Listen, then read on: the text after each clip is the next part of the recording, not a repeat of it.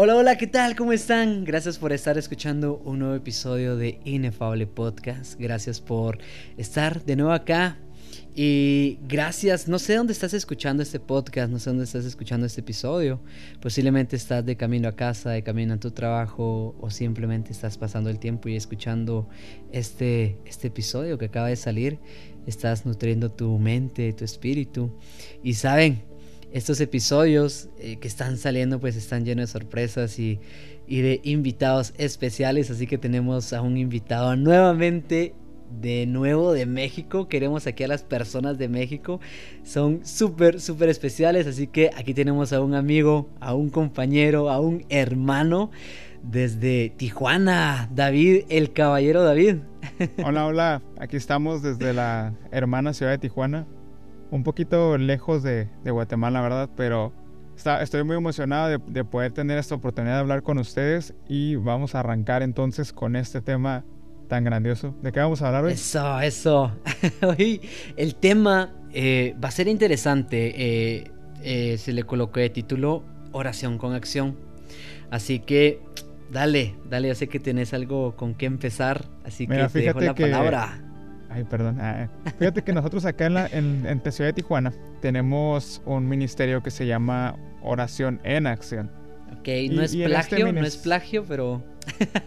es, parecido porque el, que tú dices es ministerio con acción, digo oración con acción, ¿verdad? Claro, y este es oración en acción. Entonces es, muy parecido. Pero bueno, el caso es que ah, nosotros tenemos este misionero con un ministerio con un grupo de jóvenes de entre 18 y 25 y la idea de, este ministerio era poder ayudar a las personas que tenían situaciones de enfermedades, ¿no? Ya después se abrió un poquito más, situaciones de trabajo, situaciones en casa, problemas e, económicos, lo que sea. Pero el caso es que empezó con una enfermedad que fue con una persona con cáncer. Ok, ok. Y yo había leído un libro de Max Lucado que se llama Enfrentando tus gigantes. Y en este libro, en uno de los capítulos, eh, Max, que es uno de mis escritores favoritos, de hecho, de él me basé para poder después escribir el libro. Ah, sí, por cierto, eso, eso se tiene que mencionar ah, acá. David también escribió un libro, grandioso libro, de la verdad. Yo pues tuve la oportunidad de leerlo. Gracias por, por ese regalazo que, que, que David me dejó cuando vine aquí a Guatemala. Pero sí, por cierto, hablaba un poquito de tu libro también. Sí, es, escribí hace como tres años, creo. Durante la. Bueno, más bien, un, un, mes antes de la pandemia se lanzó justamente y cuando vino la pandemia, pues nos dio para abajo. Pero, pero justo cuando, antes de, lanzar, de llegar la pandemia, se lanzó este libro que se llama uh, Enlístate, prepárate para servir en el ministerio. Y básicamente es un libro de cómo servir mejor, ¿no? Porque a veces en el mundo cristiano nos enfocamos simplemente en servir, servir, servir pero esta guía se diseñó para poder tener pasos específicos de cómo yo puedo servir mejor a Dios. Entonces eso ya este, lo podemos hablar después. ¿eh? Entonces te, decía que en este libro en el que estaba leyendo de Max Trucado, que por cierto está muy bueno, que se llama Enfrenta a tus gigantes, es la historia de, de David el rey. A mí me gusta leer mucho lo que tenga que ver con David porque en verdad es algo interesante, ¿no? Además que yo me llamo así, entonces copio de repente uno que otro fragmento. Y, y, en este libro, este, Max decía que era importante recordar tus batallas, recordar tus batallas y a la vez recordar las victorias. Entonces, cuando tú recuerdas todo lo que Dios ha hecho en tu vida, tienes un impacto mayor para poder hacer cosas grandes. Cuando tú recuerdas cómo Dios fue que te salvó, que te sanó o que restauró tu casa, Tú puedes aventarte contra un cáncer, puedes aventarte contra un problema financiero, puedes aventarte sobre cualquier situación, ¿no? Porque sabes que Dios ya lo hizo una vez, que Dios lo va a volver a hacer. Entonces a mí me, me llenó mucho de emoción esta parte, ¿no? Y dije, pues vamos, vamos a activarlo. En, en, el libro ahorita que estaba diciendo, en el que, en el que tuve la oportunidad de escribir, hablo un poquito de situaciones que me pasaron. De hecho, si otra vez que de repente batallo para respirar, fue una de esas cuestiones que me pasaron. He estado a punto de, de morir varias veces no más que a Satanás no, no se le arma, no, no, no me deja. Entonces, este, una vez estuve, bueno, estuve casi a punto de ahogarme, nomás porque llegó una persona y literal, así como en las caricaturas, ¿no? Me sacó de un brazo y me aventó el agua. Pero, pero estuve una vez a punto de ahogarme, una vez quedé abajo de un carro, otra vez este, me, tuvimos la oportunidad de ir de, misioneros a, a, Cuba y me dio una infección que me destruyó parte de los pulmones, intestinos, piel. El caso es que... hombre, si hay un montón de testimonio en tu vida. me han pasado algunas cosas, ¿no? Entonces, si tú ves que batallo, que de repente me pauseo, todo está tranquilo, eh, es parte no pasa nada, no pasa nada. Es, parte de mi ser. Ah. es parte de tu testimonio. Ándale. Entonces, pero en todas esas ocasiones yo veía cómo oraba, o mis papás oraban, o otras personas oraban, y Dios hacía un milagro, ¿no? Entonces, con esa fe, lo que hicimos en este ministerio de oración en acción, que fue algo muy curada, y te, comentaba cuando tuve la oportunidad de Guatemala que curada en, en la Real Academia Mexicana significa chilero. Es como... Okay. Okay. Qué chido. No, sé qué otra palabra creen que decimos acá en, en México. Pero es como bueno, ¿no? Es como interesante. Entonces, algo curada de este ministerio fue que empezamos orando por un cáncer y lo que hacíamos es que registrábamos cada una de las, de las enfermedades o de los acontecimientos. Entonces, por ejemplo, si tú llegabas y me decías, ¿sabes qué, David? Te ocupo que ores por un trabajo para mí.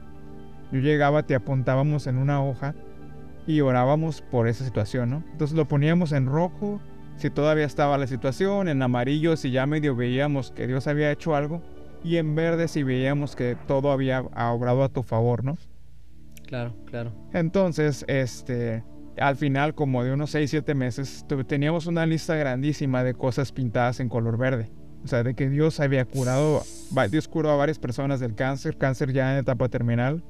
Dios hizo varias cosas con muchas de las personas en, el ámbito del trabajo. Dios trajo bendición a algunos hogares que estaban siendo disfuncionales. Y prácticamente esto fue oración en acción, ¿no? O sea, fue orar, pero a la vez ver qué fue lo que Dios hizo después. Porque a veces en la iglesia es muy común que ores y ya, lo dejes en mano de Dios, ¿no? Y claro, que sea lo que Dios quiera. Pero cuando tú haces esto de recordar las victorias, te llenas de valor. Entonces nosotros orábamos y Dios, ya hiciste, allá, ya sanaste tres personas de cáncer, tú puedes sanar una cuarta, ¿no? Entonces orábamos con esa fe. Dios, ya trajiste trabajo para tantas personas, ok, puedes traer trabajo para una persona más. Y entonces eso motivaba al equipo a que orara todavía con mayor fuerza, con mayor valor y, en verdad milagros empezaron a, ocurrir. No, y, vemos que es súper interesante lo que estás diciendo, porque también podemos ver que la oración en equipo es mucho más fuerte que, pues una persona orando. Y, y, con esto no quiero decir de que si uno está orando, pues Dios no escucha la oración de uno, pero sin embargo cuando hay un pueblo unido a una sola voz, pues al final pues vemos resultados increíbles porque vemos que la fe se une de un montón de personas y no solo es la fe de una sola persona.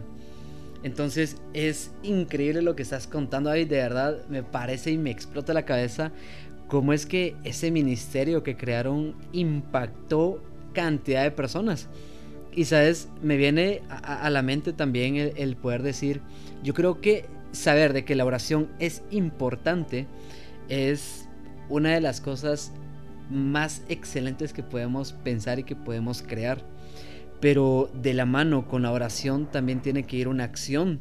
Porque no podemos decir, eh, ejemplo, ah, eh, Dios, tengo diabetes y saname de esto. Si a la vuelta de la esquina yo voy a, comprar dos Coca-Colas y voy a empezar a tomar Coca-Cola y no me voy a cuidar. Entonces, eh, creo que también tenemos que encargarnos de la parte posible para que Dios se encargue de la parte imposible que, no podemos hacer nosotros hacer nada. Entonces, eh, yo creo que esto es como bien interesante también recalcarlo. Sí, a veces creemos que la fe es algo bien sencillo, ¿no? Pero realmente la fe va más allá de, simplemente pues orar y ya, ahí se quedó, ¿no? Claro. Ayer, ayer en el devocional leí algo que me llamó mucho la atención. Que decía que cuando los niños, que, la, alabanza de los niños es lo que más le agrada a Dios. Y, y se me hizo interesante esa parte porque a veces oramos como adultos, ¿no? Oramos como el Señor, para mí es bien difícil, pero si estuvieran tus posibilidades hacerlo, yo sé que tú lo puedes hacer. Pero si en verdad oráramos como lo hace un niño, no sé si has escuchado alguna vez cómo ora un niño. Pero simplemente lo dan por hecho, ¿no? O sea, Dios, por favor, guárdame, amén. Y ya, o sea, el niño no va a decir, Señor, por favor, yo sé que tú... O sea, el niño simplemente va a decir cosas, perdón, palabras chiquitas y ya. Y va a seguir jugando, ¿no? Como si nada pasara. O, Señor, por favor, sana a esta persona y, ya. Para el niño ya está hecho y por su fe a lo mejor podríamos decir por una fe tonta, ¿no? Que a lo mejor dices, ah, sabes que a lo mejor el niño se la cree y, no pasa. Pero se me hizo muy interesante esa parte de que Dios escucha con agrado la alabanza de un niño o la oración de un niño. Y, eso es la forma en la, que, en la que tendríamos que orar. O sea, papá, yo sé que tú lo puedes hacer. Ahí te lo encargo y, y yo voy a seguir avanzando. Yo voy a seguir jugando, yo voy a seguir divirtiéndome, ¿no? Porque a veces nos frustramos tanto con nuestras necesidades, llámese enfermedad, llámese problema de trabajo, llámese lo que sea, y nos olvidamos que simplemente somos hijos, y, tenemos un padre que se encarga de cuidarnos. Entonces, si tú te enfocas en esta parte de, saber y creer que eres un hijo, no sé si has visto a un niño de un año, pero no tiene que preocuparse por trabajar, no tiene que preocuparse por salir a ver qué necesita hacer no tiene que preocuparse por si ya durmió mucho durmió poco, ¿no? Simplemente que hacen, comen, duermen y hacen más cosas, ¿no? Claro. Entonces, es todo lo que tienes que hacer. Pero a veces nos enfocamos en, no, tengo que hacer esto y tengo que hacer aquello y, y no, o sea, simplemente tu papel como, como hijo es depender de tu papá, depender de, del cuidado que él puede hacer por ti, depender del amor que él puede dar por ti. Entonces, eso, en eso se basa la fe. Simplemente, ¿qué dice Jesús cuando está con los discípulos? Si tuvieras la fe tan pequeña como un grano de mostaza, ah, ¿no? Claro, claro. O sea, no, no nos pide nada realmente, nomás nos pide una fe muy chiquita. Y dice, con eso pudieras decirle a esa montaña que se mueva y se moverá, ¿no? Para los que creen nada les, será imposible. O más bien, todo lo que creen será posible. Ajá, claro.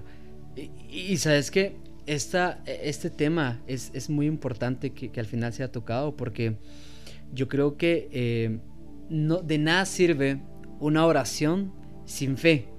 De nada sirve eh, tener comunicación con Dios todos los días y al final nuestra mente y nuestro corazón anda volando por otro lado. Y lo podemos ver en muchos personajes de, de, la Biblia. Lo podemos ver en Sansón, que al final Sansón sabemos que tenía contacto con Dios. Sin embargo, llegó un momento donde él se alejó y pues la comunicación que tenía con Dios la pudo haber seguido teniendo, pero ya no era lo mismo. Lo podemos ver con, con Jonás, un, un, personaje muy, muy icónico que desde pequeño lo hemos escuchado, de que sabemos de que él tenía pues esa comunicación con Dios directo también. Y al final la acción o lo que David, eh, perdón, eh, lo que Jonás hacía era totalmente eh, diferente a lo que tenía el contacto con Dios. Entonces yo creo que es bien importante, y quizás esto es bien fuerte, pero es bien importante que no solo exista una oración y un contacto con Dios, sino también que nuestra vida sea la acción, el accionar de esta oración y de la fe que nosotros decimos tener como cristianos.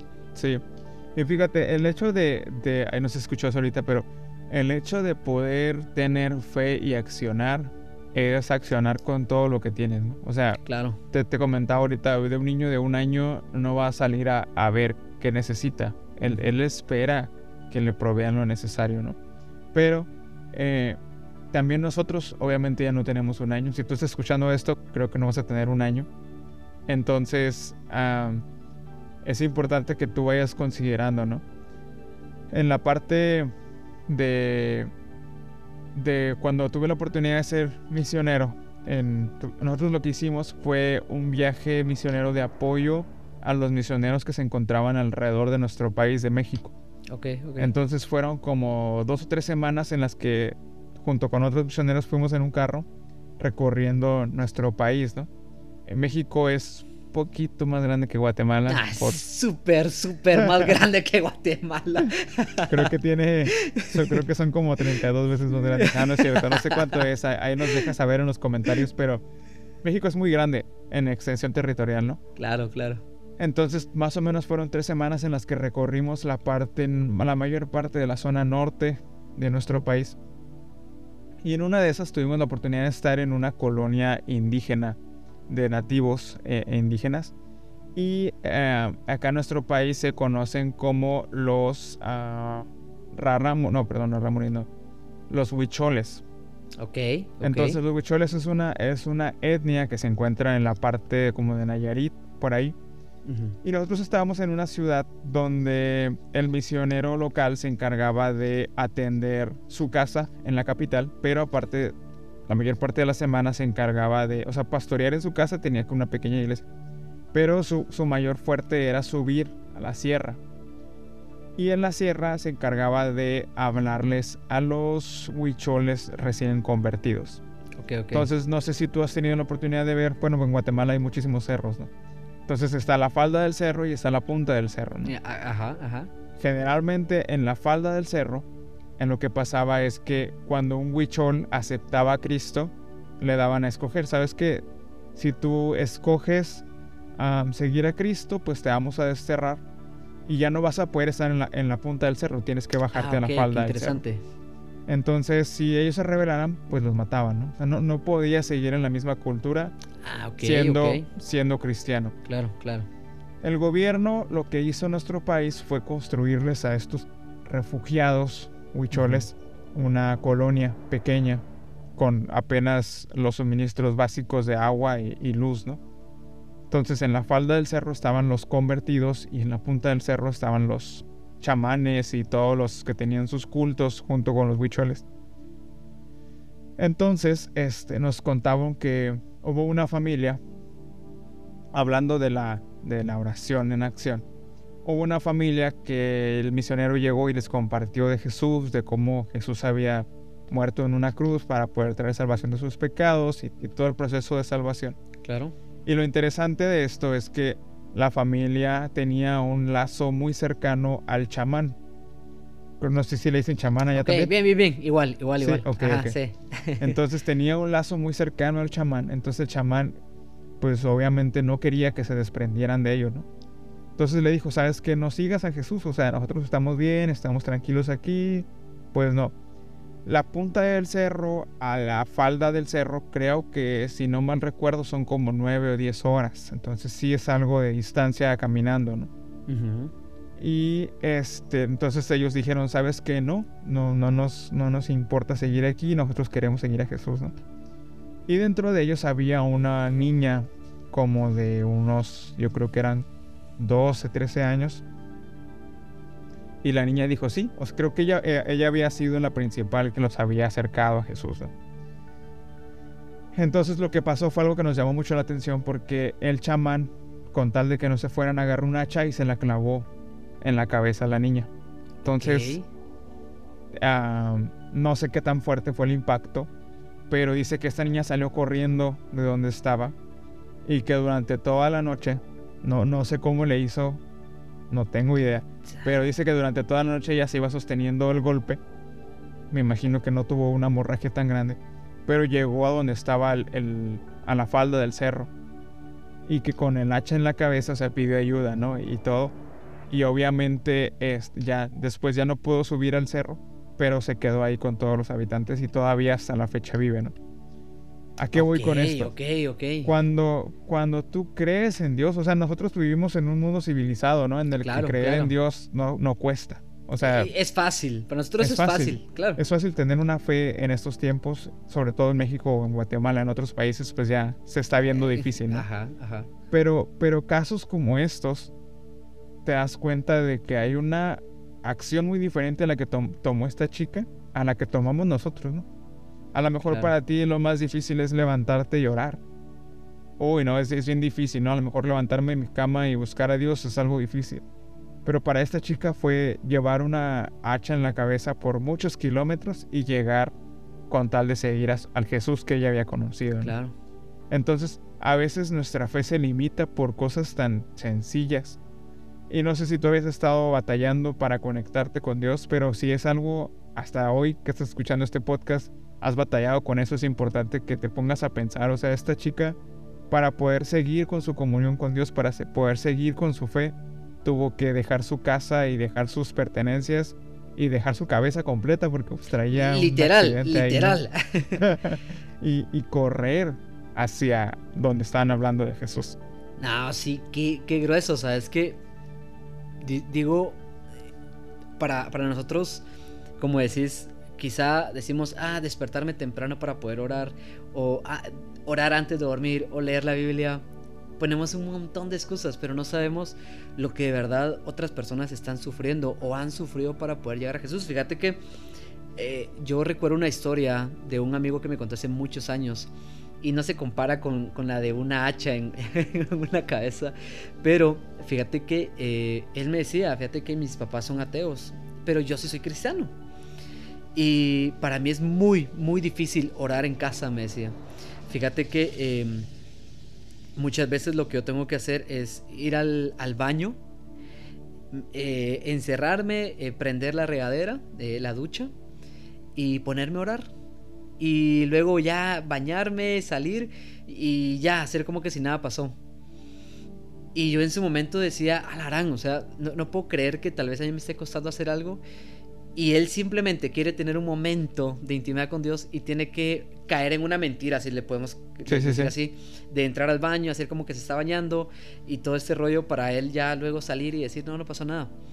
Pero muchas veces nosotros creo que tenemos las cosas tan fáciles que ponemos tantas excusas que hay personas que de verdad tienen eh, situaciones muy difíciles para poder caminar y sin embargo lo hacen. Y como te digo, eso no se compara lo de, lo, de la niña, pero sin embargo es una situación dura que también se puede llegar a vivir en muchos hogares hoy, acá, posiblemente en, México, acá en Guatemala, en países de, América donde el cristianismo es totalmente libre y no hay ningún problema. Sí, sí, sí. Pero yo creo que a veces nos limitamos tanto nosotros a poder decir quiero orar quiero accionar en, esta oración, que nos ponemos tantas excusas que al final no caminamos y no salimos del mismo lugar porque también no ponemos de nuestra parte para poder crear algo increíble o que Dios haga algo increíble en nuestra vida. Sí. Fíjate que nosotros tenemos este, una, una loca idea, ¿no? El año pasado este, decidí arrancar una teoría que ha funcionado bastante bien y nosotros le llamamos un día de, sacrificio por 30 o 28 días de victoria, ¿no? Y lo que hacemos es que llevamos nuestra fe como a, digámoslo así, otro nivel. Porque el primer día del mes eh, nosotros ayunamos completo, ¿no? De, puros líquidos y, como un tipo diezmo. Le decidimos dar ese día del primer día del mes a, como ofrenda a Dios y nos preparamos para que lo que resta del mes sea un mes de locuras, ¿no? Nosotros le llamamos días random. O sea, en un día todo puede pasar. Puede que Dios te mande mucho trabajo, puede que Dios te, ponga a la persona que más necesita enfrente de ti, puede que Dios te abra puertas de una manera sobrenatural, puede que tu día hagas mil cosas y, y en todas partes ves a Dios. ¿Pero por qué? Porque estamos disponiendo nuestra vida a poder ver a Dios de maneras locas. O sea, no nos conformamos con algo chiquito, sino es como Dios, enséñanos qué es lo que quieres, ¿no? Y, está bien interesante porque el año pasado, por ejemplo, este, hicimos esto y pasaban cosas loquísimas, ¿no? Por ejemplo, si alguien estaba batallando con un trabajo, orábamos desde el primer día del mes y durante todo el mes veíamos cómo Dios actuaba. Si alguien estaba batallando con una enfermedad, lo mismo.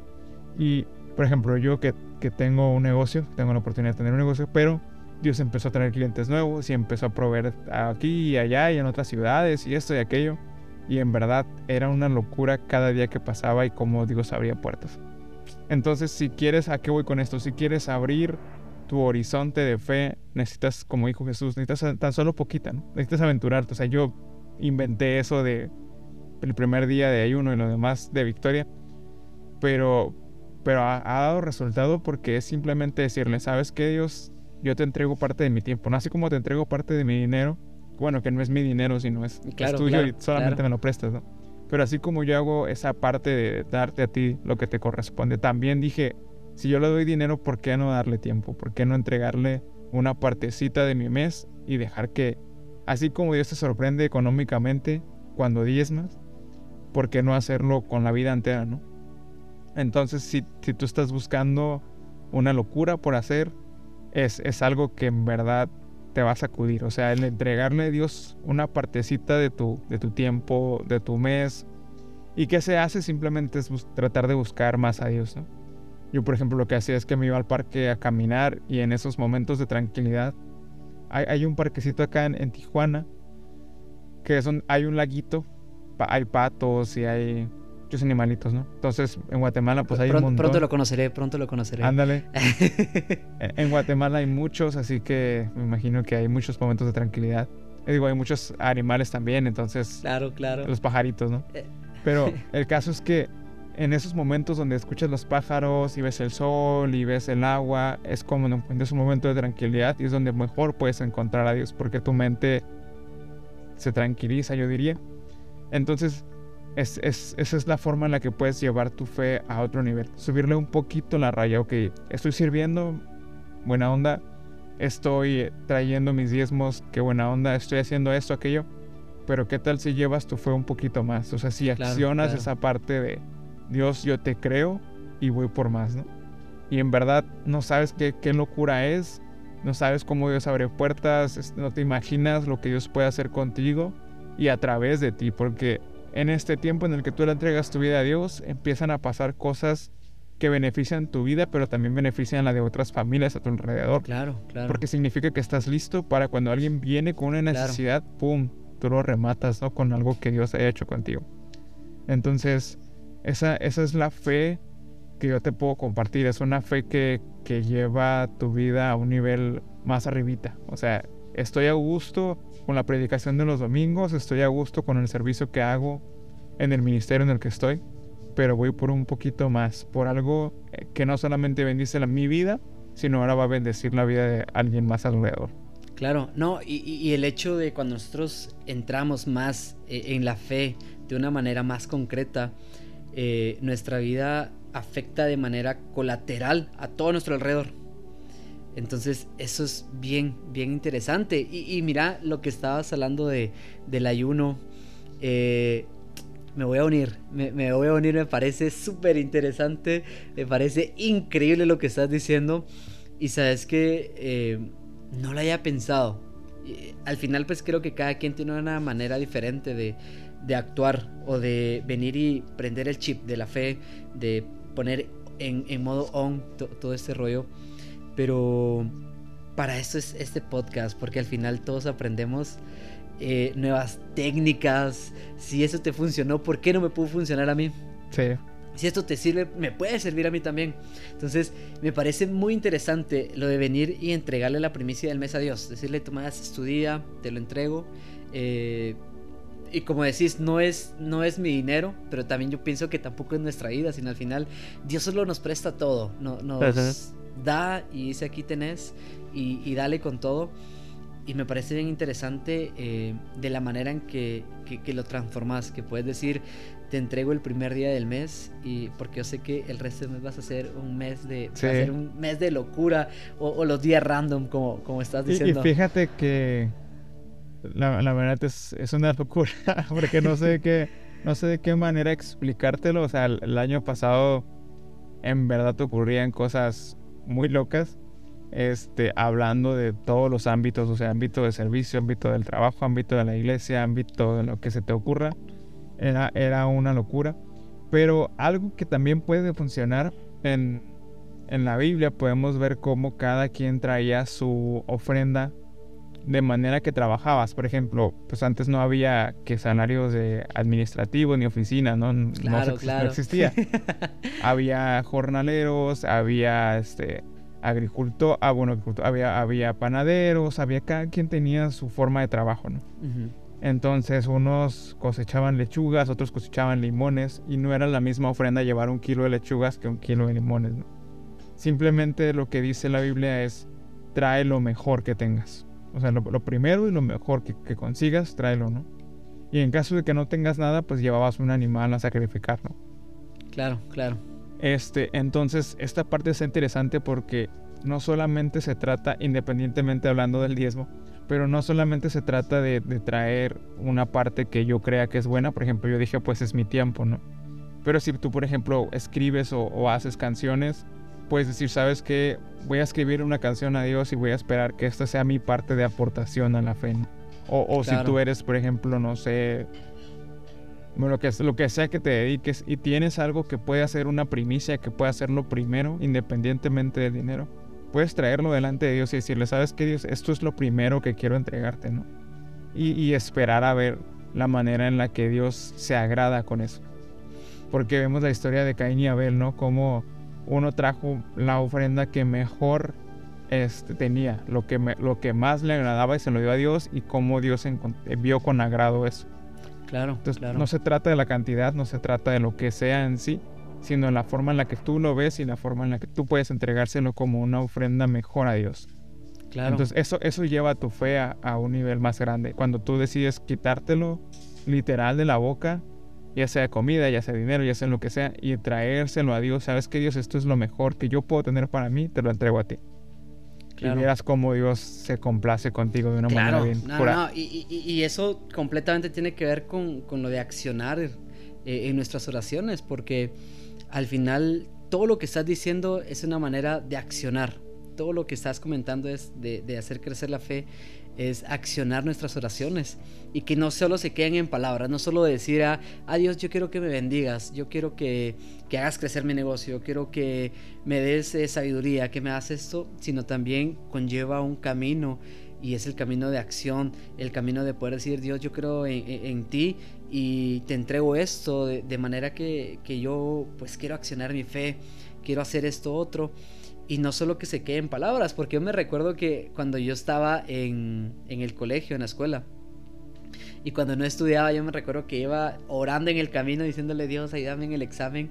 Pero al final, si yo nunca estudié, pues tampoco Dios puede venir y, hacer que se me venga toda la sabiduría del mundo en, el momento, pero también requiere de que nosotros pongamos eh, esa chispa, que prendamos esa llama de poder decir, ah, bueno, llore por esto, pero voy a accionar por esto. Y Dios te entregó esto eh, en, de manera obediente de tu palabra, porque esa es una manera también de accionar lo que al final yo necesito y te estoy pidiendo desde hace un montón de tiempo. Pero David, ya se nos está acabando el tiempo. Eh, quisiera que tal vez terminaras con un par de consejos a todas las personas que nos escuchan en Inefable Podcast, eh, un consejo o, dos consejos que le puedas dar a, todos los que nos escuchan de cómo poder eh, también accionar eh, y que no se quede solo en palabras nuestras oraciones. Yo creo que todos tenemos esa habilidad de saber cuando estamos bien y cuando estamos mal, ¿no? Entonces, si tú crees que estás mal con Dios, pues simplemente ve y pide perdón ¿Sabes qué, Dios? Estoy fallando en esto. Tú, tú sabes en qué es lo que estás fallando. ¿no? no necesitas explicarle a nadie. Tú y Dios es todo lo que necesitas. Entonces, me encanta cuando dice en la Biblia, este, enciérrate en tu cuarto y busca a Dios en lo secreto, ¿no? Porque Él te va a recompensar en lo público. Entonces, si, si tú sabes que estás fallando con Dios y que no puedes conectarte con Él, puedes hacer simplemente eso. Enciérrate en un cuarto, como decías, ¿no? En el baño, en la regadera. Y, en verdad, o sea, sabes que Dios, siento que he fallado con esto, siento que hice mal aquello, pero yo quiero pedirte perdón hoy. Y cuando haces eso de una manera real, Dios escucha tu oración y te dice, ¿sabes qué? O sea, recuerda esa parte. Yo siempre les digo, créetela como que eres hijo o hija. Si tú, te crees esa parte, entonces tú puedes creerte la que tienes a un padre. Si tú vas con tu papá y no importa qué hayas hecho, no importa si chocaste, no importa si reprobaste una materia, no importa si hiciste todo mal, tu papá va a seguir siendo tu papá y tu mamá va a seguir siendo tu mamá, ¿no? No importa qué, qué pase, o sea, no importa lo peor que puedas hacer, van a seguir siendo lo mismo. Entonces igual con Dios, o sea, no importa qué tú hagas, a Dios no le asusta, no vas a ser el primero, no vas a ser el último. Simplemente corre a sus brazos, pide perdón, arrepiéntete y vuelve a iniciar. Reinicia el contador aprovechando que todavía tenemos un mes de inicio de año, ¿no? Y, y lo segundo es en verdad créetela que eres hijo y así como yo les decía, o sea, una persona de un niño de un año, un bebé, no va a salir a trabajar y a quemarse la espalda, ¿no? un bebé solamente va a esperar en los brazos de su mamá o de su papá a que ellos provean todo. Igual es con Dios. Créate en la que eres hijo, confía en que Dios te puede proveer, en que Dios te puede sanar, en que Dios puede traer bendición sobre tu vida y actúa creyéndotela. Si estás esperando días randoms como yo, tienes que saber que Dios se va a encargar de todo. Y algo que me sirvió a, mí mucho desde hace algún tiempo es que yo le dije, ¿sabes qué, Dios? Yo me voy a encargar de lo tuyo, pero tú encárgate de lo mío. Claro. Entonces yo me encargo de servir, yo me encargo de ayudar a otros, yo me encargo de orar por otros, yo me encargo de amar a otros, pero yo te voy a pedir que tú te encargues de todo lo mío. Tú encárgate de mi trabajo, tú encárgate de mi salud, tú encárgate de mi casa, tú encárgate de mi carro, tú encárgate de lo que sea que yo tenga o lo que pudiera tener y entonces yo me encargo del demás. Listo. Y en verdad, vieras cómo duermo tan a gusto, o sea, sabiendo que si yo sirvo a otros, si yo amo a otros, es como si yo estuviera trabajando, ¿no? Claro, claro. Es lo mismo. Y no significa que todo el día me la paso dormido. Obviamente tengo que trabajar y sacar adelante claro, todos los pendientes, pero puedes dormir tranquilo sabiendo en las manos de quién se encuentra todo, ¿no? Tú solamente eres un, un, administrador. Entonces, eso. Increíble, increíble, David. Te lo agradezco un montón. De verdad, qué bendición fue platicar con vos un ratito. Un gusto. Acá en, en este episodio. Y no va a ser la primera vez que, que te invitamos. Queremos escucharte más acá. y gracias, gracias a todos también para, por escucharnos, por, por estar pendientes de este, de este podcast y esperamos que sigas escuchando los demás episodios que vienen. Así que nosotros pues nos despedimos con el mucho podcast más chilerísimo de Guatemala. Eso, ah. el más chilerísimo. qué, qué curada, qué curada, diría. Qué curada, sí. Eso. Nada, qué, qué gustazo. Y nada, pues a todos los esperamos en el siguiente episodio. Nos vemos.